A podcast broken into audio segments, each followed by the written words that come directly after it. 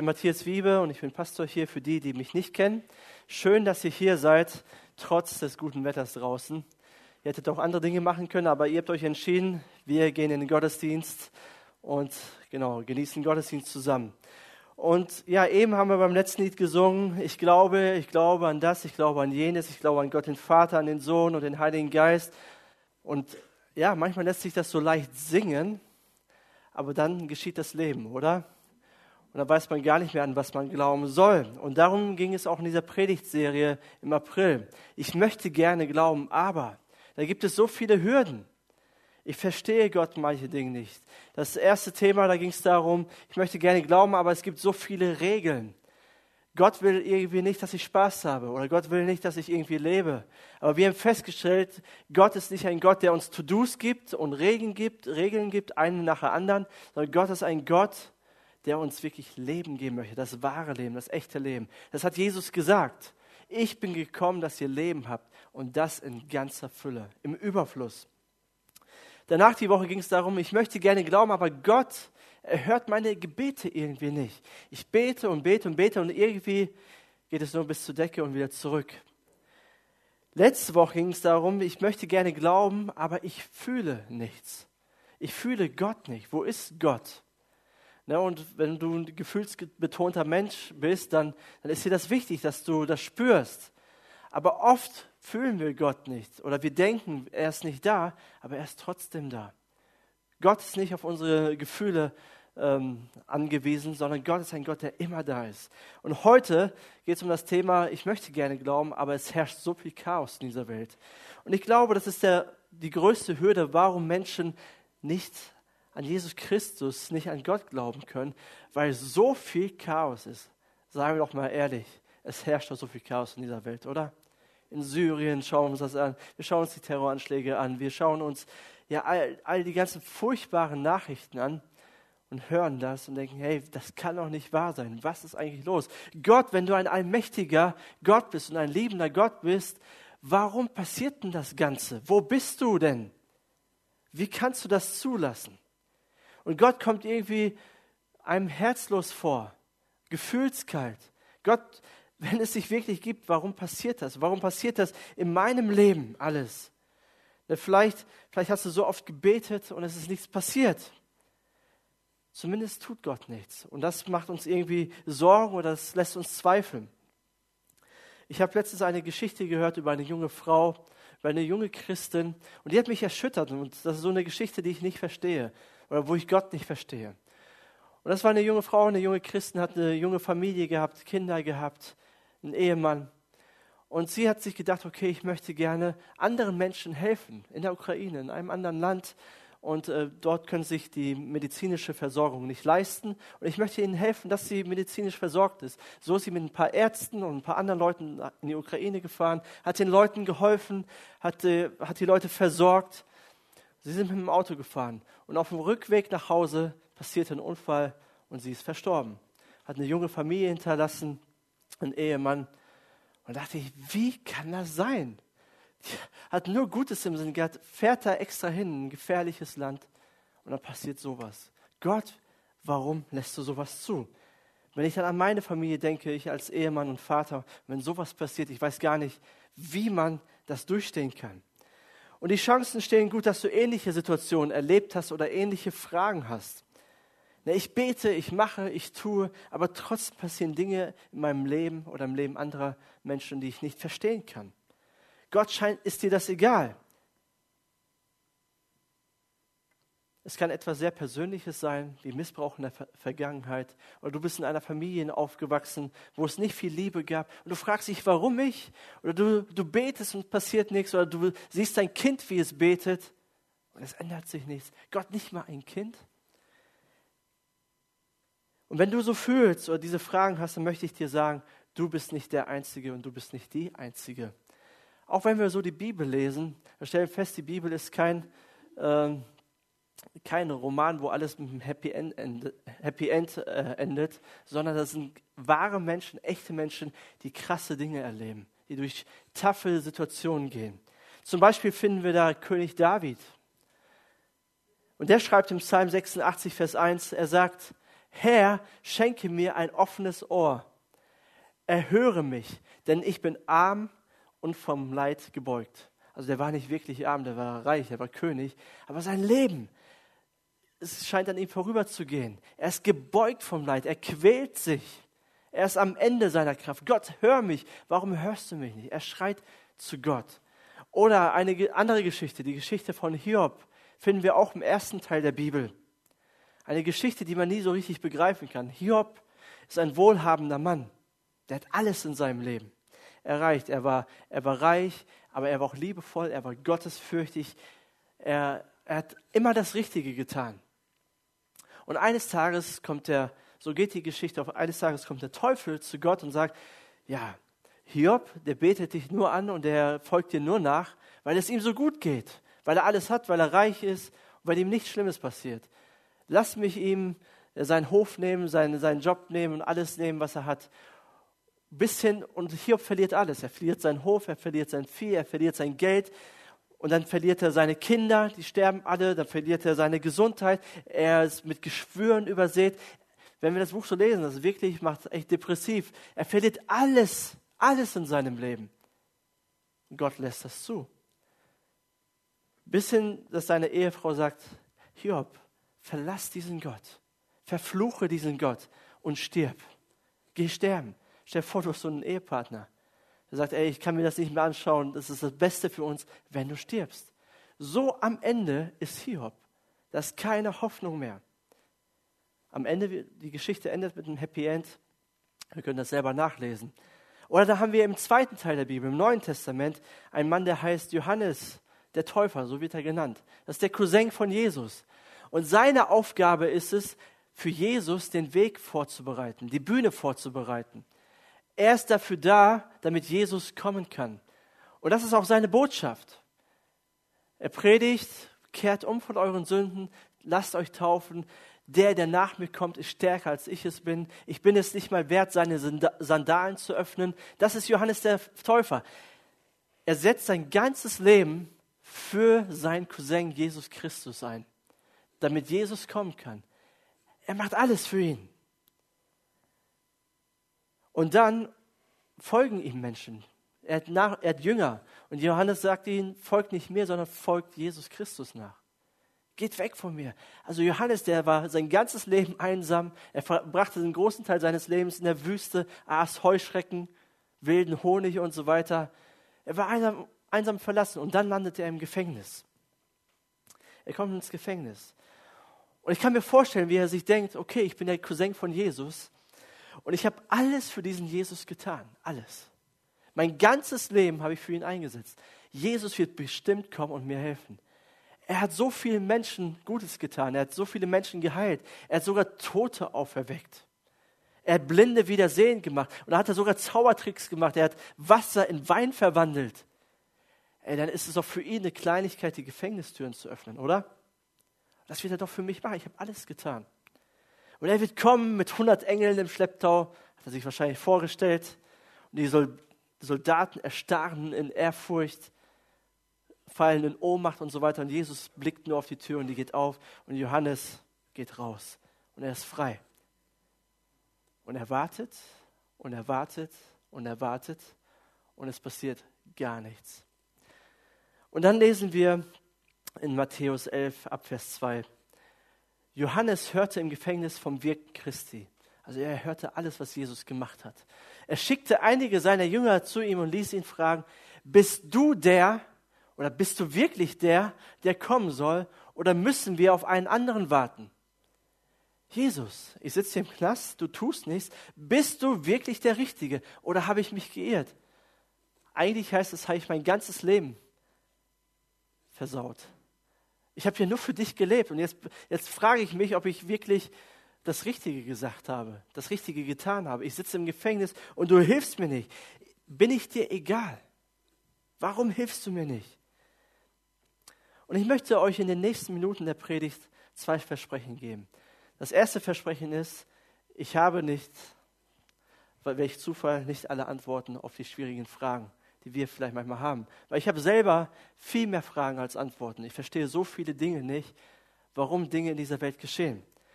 Aber das Zweite ist, ich möchte euch jemanden vorstellen oder ich möchte euch einen Gott vorstellen, der uns eines Tages alle Antworten geben wird auf jede einzelne Frage.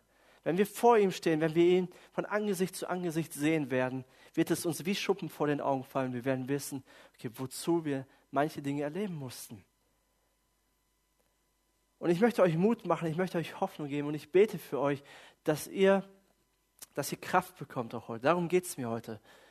Ich, ich, manchmal fehlen mir die Argumente und die Antworten, aber was ich machen kann, ist für euch beten und euch Hoffnung geben. Und an einen Gott zu glauben, der größer ist als unser Denken, als unser Verstand, der viel, viel mehr Liebe hat für uns und Verständnis, wie wir uns vorstellen können. Und ich möchte euch auch zwei Prinzipien mitgeben, die uns helfen, wenn wir gerade in schwierigen Phasen sind unseres Lebens. Und das erste Prinzip ist, Gott hat ein Ziel mit deinem Leid. Oder Gott hat ein Ziel mit, dein, mit deiner Not, mit deiner schwierigen Situation in deinem Leben. Gott, es geschieht nicht einfach nur so, sondern Gott verfolgt immer ein Ziel. Auch wenn wir das überhaupt nicht begreifen können und nicht fassen können und nicht erklären können. Aber Gott hat ein Ziel und das entdecken wir oft im Nachhinein. Ich weiß nicht, was es bei dir ist. Vielleicht bist du von einer lieben Person verlassen worden, verraten worden, hast einen Beziehungscrash gehabt, hast gesundheitliche Probleme, hast einen lieben Menschen verloren, hast deinen Job verloren? Oder jemand ist krank geworden, hat es nicht geschafft, obwohl du gebetet hast. Und du hast gebetet und gebetet und nichts ist passiert. Oder jemand hat dich angelogen, hat über dich gelästert, hat dich in Verruf gebracht. Und du weißt nicht wieso. Es können große Sachen sein wie Krebs aber es können auch kleine Dinge sein. Du hast einen wichtigen Termin, du musst dorthin. Es ist so wichtig und du kriegst einen Platten oder dein Auto kriegt einen Platten, dein Auto spinnt wieder, du kommst nicht hin, verpasst eine Chance. Und du fragst dich, warum ich? Hast du dich das schon mal gefragt, warum ich immer wieder? Also ich habe mir diese Frage schon oft gestellt manchmal. Also, warum passiert mir das? Und es können verschiedene Dinge sein, egal welches Level von Schmerz, egal wie es sich anfühlt. Gott hat ein Ziel damit.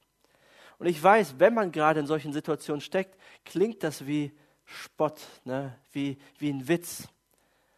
Aber Petrus, ein Jünger von Jesus, der hat viele Schwierigkeiten erlebt. Der ist durch viele harte Situationen gegangen. Sowieso die ersten Christen im ersten Jahrhundert, die mussten vieles durchmachen. Und Petrus, der schreibt folgende ermutigenden Worte. Er sagt in 1. Petrus 1, Vers 6 und 7, er sagt, ihr habt also allen Grund, euch zu freuen und zu jubeln, auch wenn ihr jetzt nach Gottes Plan für eine kurze Zeit Prüfungen verschiedenster Art durchmachen müsst und manches Schwere erleidet. Er sagt, Gott hat ein Ziel, wenn ihr schwierige Dinge durchmacht. Und dann sagt er, freut euch darüber. Unfassbar. Aber wisst ihr das? Er schreibt das zu Christen oder zu Menschen, die gerade richtig harte Zeiten durchmachen. Er schreibt das nicht so zu Leuten, denen es gut geht, bei denen alles top ist, sondern die werden gerade verfolgt, die werden ins Gefängnis gesteckt, die werden umgebracht, die haben, haben harte Zeiten durch. Und Petrus sagt, freut euch darüber, jubelt darüber. Unfassbar, wie geht das? Dann sagt er, denn diese Prüfungen geben euch Gelegenheit, euch in eurem Glauben zu bewähren. Das ist das erste Ziel. Gott hat ein Ziel mit deinem Glauben. Das erste Ziel ist, dass du dich in deinem Glauben bewährst dass du deinen Glauben nicht auf einer rosa-roten Wolke aufbaust, sondern ob dein Glaube wirklich auf einem festen und guten Fundament aufgebaut ist. Genauso wie das vergängliche Gold im Feuer des Schmelzofens gereinigt wird, muss auch euer Glaube, der ja unvergleichlich viel wertvoller ist, auf seine Echtheit geprüft werden. Das ist das zweite Ziel. Ist dein Glaube echt? Glaubst du wirklich oder glaubst du nur in guten Zeiten? Oder, oder bewährt sich dein Glaube auch dann, wenn du durch Schwierigkeiten gehst? Ist Jesus dann wirklich dein Alles oder genug, wie wir das gesungen haben? Ist das echt? Wird auf Echtheit überprüft. Und wenn dann Jesus Christus in seiner Herrlichkeit erscheint, wird eure Standhaftigkeit euch Lob, Ruhm und Ehre einbringen. Petrus sagt, euer Leiden ist nicht umsonst, sondern ihr bekommt eine Belohnung dafür. Wenn ihr standhaft bleibt, auch wenn es schwierig ist, auch wenn ihr das nicht sehen könnt und begreifen könnt, aber wenn ihr standhaft bleibt, werdet ihr dafür belohnt mit Lob und Ehre und Ruhm und Anerkennung. Es ist nicht umsonst. Gott verfolgt ein Ziel damit. Gott ist, tut etwas und er ist mittendrin, auch wenn wir das nicht begreifen können. Und er möchte, dass du stärker daraus hervorgehst. Und ich möchte dir sagen, wenn du gerade in einer herausfordernden Situation bist, renn zu Gott damit. Geh zu Gott zu ihm. Schrei zu ihm wie David. Leih mir dein Ohr. Höre mich. Ich bin arm und von Leid gebeugt. Gott, sieh mich doch. Das dürfen wir machen. Das sollen wir machen. Wir sollen unser Herz ausschütten vor Gott. Und dann bete Gott, lass mich begreifen, welches Ziel du damit verfolgst. Nicht warum ich wieder, sondern wozu ist die richtige Frage. Nicht warum, sondern wozu ist das alles gut. Ich möchte dir Mut machen. Jesus ist der Einzige, der dir dabei helfen kann. Und Gott wird nicht jeden Schmerz wegnehmen. Das hat er auch nie gesagt. Das hat er auch nie versprochen. Aber er gebraucht jeden Schmerz und jedes Leid zum Guten. Das zweite Prinzip ist, Gott ist zu jeder Zeit gegenwärtig in deinem Leid, in deinem Schmerz. Im Psalm 46, Vers 2 bis 4, dort steht, Gott ist für uns, Gott ist für mich Zuflucht und Schutz. In Zeiten der Not schenkt er uns seine Hilfe. Mehr als genug. Mehr als genug. Darum fürchten wir uns nicht, wenn auch die Erde bebt und wankt und die Erde mitten ins Meer sinken, wenn auch seine Wellen brausen und tosen und die Berge erbeben von seiner gewaltigen Kraft. Das hört sich nach einer Naturkatastrophe an.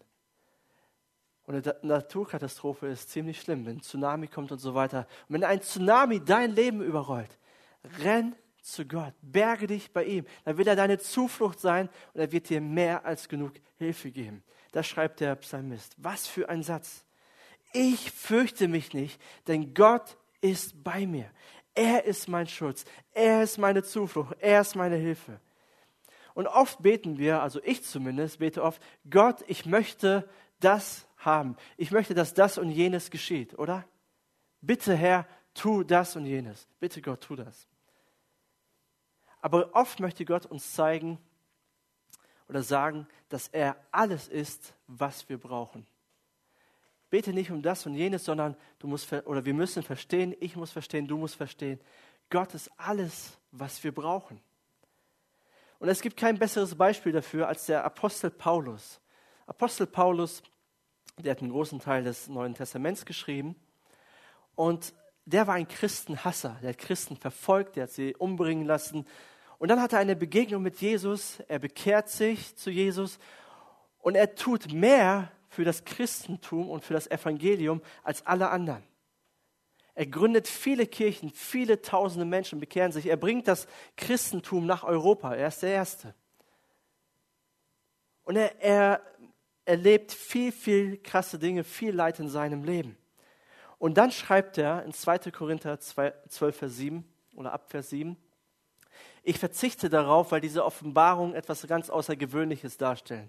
Also Paulus hat viele gute Dinge erlebt von Gott.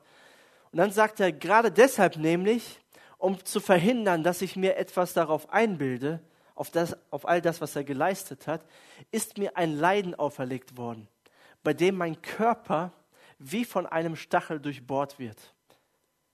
Stell dir das mal vor so ganz bildlich, von einem Stachel durchbohrt wird. Es tut doch schon weh, wenn wir an ein Rosenbeet gehen und uns zerstechen, oder? Also stell dir mal einen Stachel vor und, du fühlst es irgendwie, es wird richtig durchbohrt. Kennt ihr das, wenn euer Magen ganz flau ist und wenn ihr richtig Panik habt und richtig Angst habt? Das, so ähnlich muss das Gefühl sein. Es wird von einem Stachel durchbohrt. Dann sagt er, einem Engel des Satans wurde erlaubt, mich mit Fäusten zu schlagen mich mit Fäusten zu schlagen, damit ich vor Überheblichkeit bewahrt bleibe. Dreimal habe ich deswegen zum Herrn gebetet und ihn angefleht. Er hat nicht nur gebetet, sondern ihn angefleht, der Satansengel möge von mir ablassen. Doch der Herr hat zu mir gesagt, meine Gnade ist alles, was du brauchst. Denn meine Kraft kommt gerade in der Schwachheit zur vollen Auswirkung. Wow wir wissen nicht, was der Stachel ist von Paulus, aber wir wissen, dass es furchtbar gewesen sein muss. Dass es schlimm gewesen sein muss. Und er fleht zu Gott. Und er schreit zu Gott. Und er betet. Ich weiß nicht, ob du schon mal geschrien hast zu Gott. ihn angefleht hast, dass er etwas tut oder dass er irgendwas bewirkt. Ich kenne das aus meinem Leben so manches Mal, wo ich Gott angefleht habe, dass er doch eingreift. Als meine Frau nach der Geburt eine Not-OP hatte und ich nicht wusste, ob sie jetzt überlebt oder nicht überlebt, da betet man nicht einfach, Herr, bitte schenk uns gutes Wetter oder danke für das Essen oder so, sondern da flehst du, da fängst du an, an anders zu beten, dass Gott doch eingreift. Und Paulus fleht genau so. Er geht all in, er betet, er betet, schüttet sein Herz aus. Und was sagt Gott? Nein. Könnt ihr euch das vorstellen? Und das macht er dreimal. Er schreit Gott an und Gott sagt Nein. Das muss man erstmal verdauen. Gott, habe ich zum Richtigen gebetet? Folge ich dem Richtigen, Jesus? Ist das, was ich in meinem Leben mache, alles Quatsch? Ich predige über Jesus und rede von ihm, gründe Gemeinden und Kirchen und flehe dich einfach an, mich zu heilen oder ein Wunder in meinem Leben zu tun. Und du sagst einfach nein. So wie Johannes der Täufer. Einfach nein. Meine Gnade ist alles, was du brauchst. Ich bin alles, was du brauchst, Paulus. Hey, durch Paulus sind so viele Wunder geschehen. Er hat sogar Tote auferweckt. Viele Menschen sind zum Glauben gekommen an Jesus. Das ist doch ein Fingerschnipsen für Gott, ihn, ihn zu befreien, ihm zu helfen. Und Paulus, er hat gelitten, er hat gehungert, er, er wurde gesteinigt, er wurde geschlagen, er wurde ausgepeitscht, so wie Jesus auch. Er hat Schiffsbruch erlitten, er hatte Panik in seinem Leben, Angst in seinem Leben. Und dann muss Gott ihm doch helfen, oder?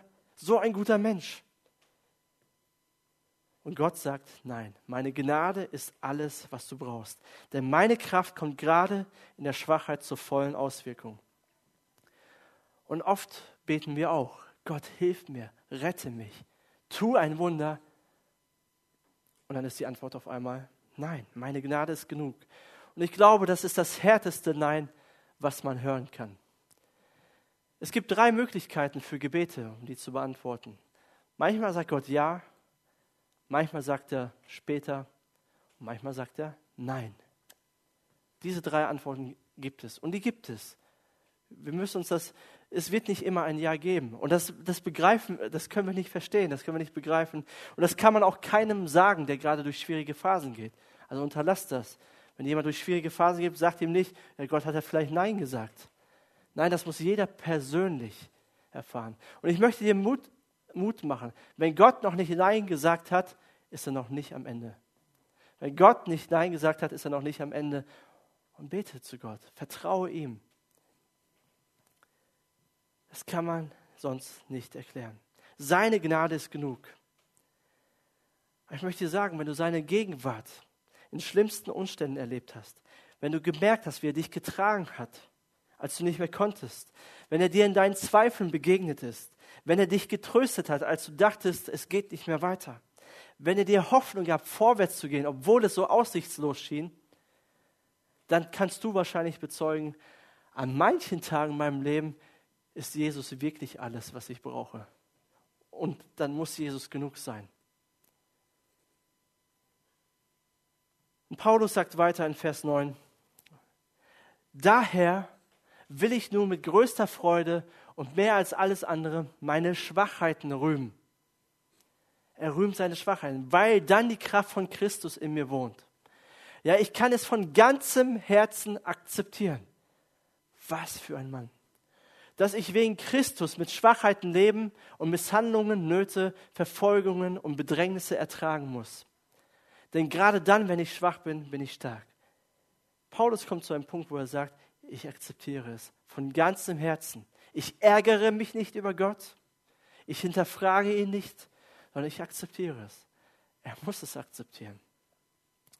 Und vielleicht kannst du auch sagen, okay, ich, ich akzeptiere meine andauernden Kopfschmerzen, meine Migräne, weil es mich näher zu Gott gebracht hat. Oder ich akzeptiere von ganzem Herzen mein Alleinsein, weil ich gemerkt habe, dass Gott mein Gott Immanuel ist, ein Gott mit mir. Und ich akzeptiere meine Suche nach Arbeit schon monatelang, jahrelang, weil ich gemerkt habe, dass Gott mein Versorger ist, der sich um mich kümmert.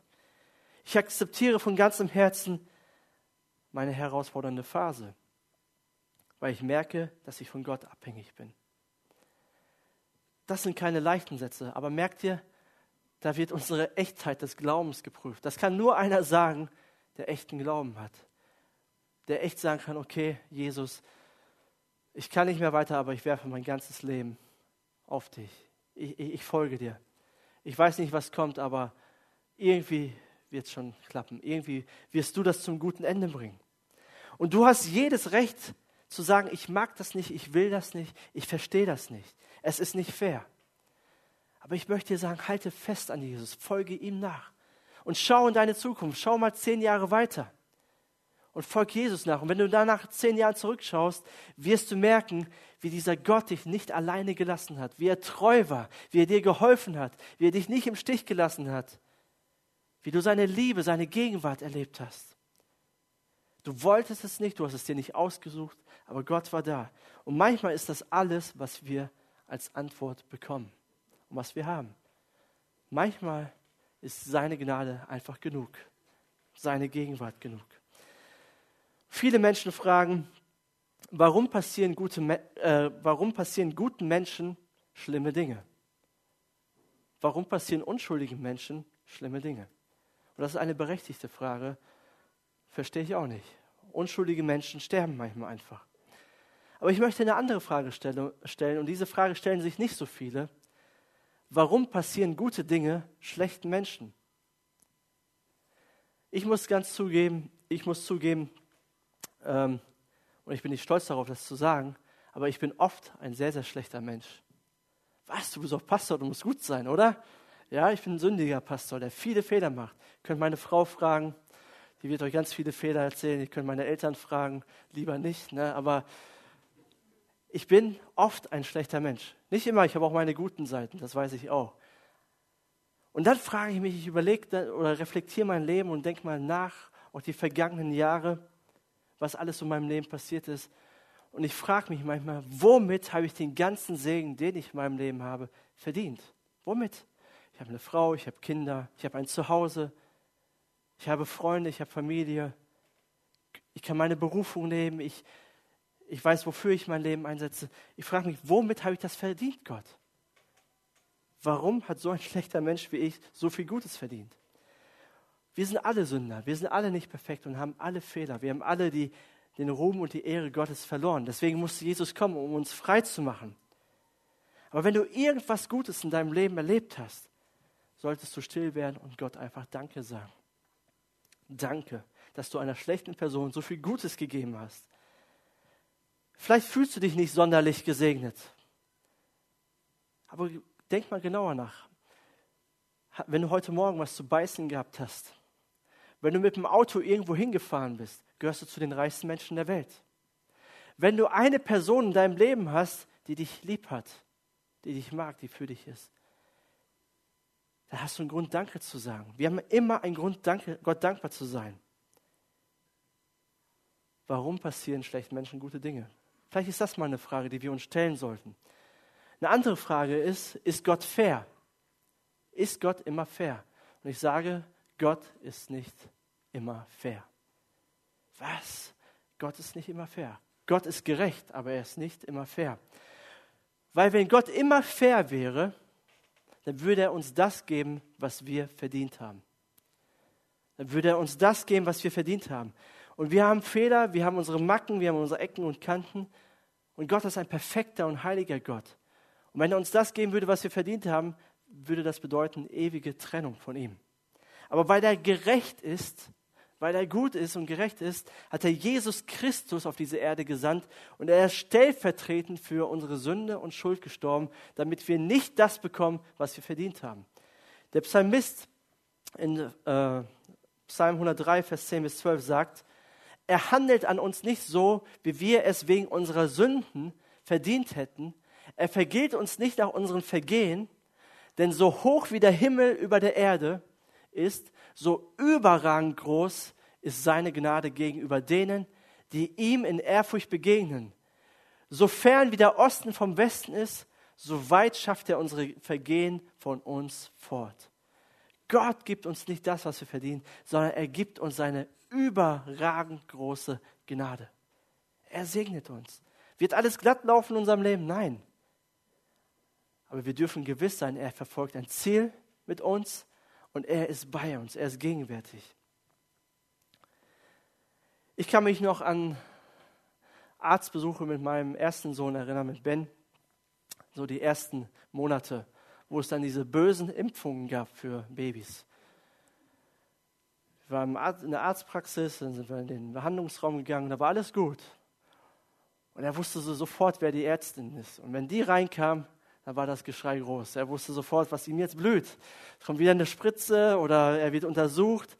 Und er hat geschrien und hat uns angeschaut. Christine musste da mehr durchmachen, meine Frau, als ich. Er hat geschrien und geschrien und uns wehleidig angeschaut, so als ob er sagen würde, holt mich hier raus. Bitte hilft mir, dass mir das nicht passiert. Was haben wir gemacht? Wir mussten ihn richtig festhalten. Er hat sich gewehrt, aber wir mussten ihn festhalten. Das tat selber, tat uns weh. Also alle Eltern wissen, was das bedeutet. Ja, und dann hat er die Spritze bekommen oder was auch immer was. Aber warum haben wir das gemacht? Weil wir sein Bestes wollten, weil wir ein Ziel mit ihm verfolgt haben. Das ist das erste Prinzip. Und das zweite ist, wir hätten ihn niemals in dieser Situation alleine gelassen. Er hat die Welt überhaupt nicht mehr verstanden. Aber wir haben es verstanden. Wir wussten, okay, er braucht das und wir werden ihn nicht verlassen. Und so ähnlich ist es auch mit Gott. Wir schreiben manchmal und verstehen die Dinge nicht, warum das passiert. Aber Gott weiß, warum das passiert. Und irgendwann wird er uns die Antwort geben. Aber das Zweite ist, er wird uns niemals alleine lassen. Niemals. Niemals. Ob wir ihn fühlen oder nicht, er wird immer bei uns sein. Das hat er versprochen gerade in den krassesten Situationen. Und wenn es dir weh tut, Gott tut es noch viel, viel mehr weh. Er weiß, was es bedeutet, alles zu verlieren. Er weiß, was es bedeutet, wenn sein Kind, sein Sohn Schmerzen hat. Aus Liebe zu uns hat er seinen Sohn auf diese Erde gesandt. Und er hat ihn nicht nur auf die Erde gesandt, sondern Jesus ist stellvertretend für uns gestorben am Kreuz. Und am Kreuz sagt Jesus, mein Gott, mein Gott, warum hast du mich verlassen? Und Gott musste ihn verlassen, weil er die ganze Sünde von uns auf sich geladen hat. Und Gott und Sünde passt nicht zusammen. Und könnt ihr euch könnt ihr nachvollziehen, wie es ist, seinen Sohn zu verlieren? Ich will mir das gar nicht vorstellen. Aber Gott hat alles gegeben für uns. Und das beweist, dass Gott nicht ein herzloser Gott ist, sondern ein liebender Gott. Ein Gott, der uns versteht der uns nicht alle Antworten geben wird, aber der uns versteht. Also nicht hier auf dieser Erde. Er weiß, wie das ist. Er ist ein liebender Gott. Und weil er dich so sehr geliebt hat, hat er seinen Sohn gegeben. Und auf diesen Gott will ich mich verlassen. Auf ihn will ich mein ganzes Vertrauen setzen, mich ihm hingeben, weil ich weiß, er wird mich nicht im Stich lassen. Er wird bei mir sein. Weil Jesus alles für mich getan hat. Amen. Lass uns zusammen beten zu diesem Gott.